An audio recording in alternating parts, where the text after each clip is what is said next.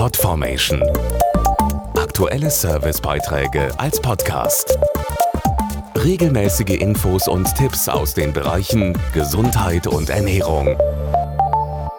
Aus dem Takt. So lautet das vielsagende Motto der Herzwochen, die sich den gesamten November lang rund um unser wichtigstes Organ drehen.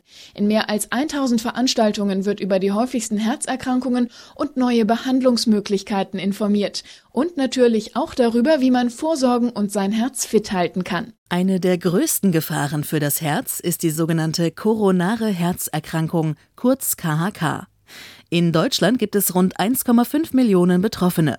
Dazu der Kardiologe Professor Helge Möllmann. Bei der koronaren Herzerkrankung sind die Gefäße, die das Herz selbst mit Blut versorgen, durch Ablagerung, sogenannte Plaques, verengt oder blockiert.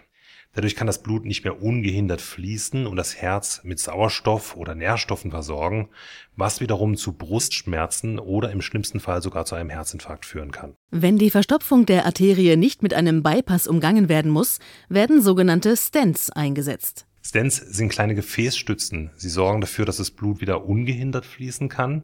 Bisher bestehen diese Stents aus Metall und bleiben dauerhaft im Körper. Jetzt allerdings gibt es auch Gefäßgerüste aus einer Milchsäureverbindung, die man in der Medizin schon von selbstauflösenden Fäden, beispielsweise in Wunden kennt. Diese bioresorbierbaren Stents lösen sich innerhalb von zwei bis drei Jahren wieder auf und verschwinden gewissermaßen. Das Prinzip ist wie bei einem Gips. Zweck erfüllt und nicht mehr nötig. Genauso ist das. Das Gefäß wird so lange wie nötig gestützt und ist, nachdem sich das Stent dann aufgelöst hat, wieder komplett frei von Fremdkörpern.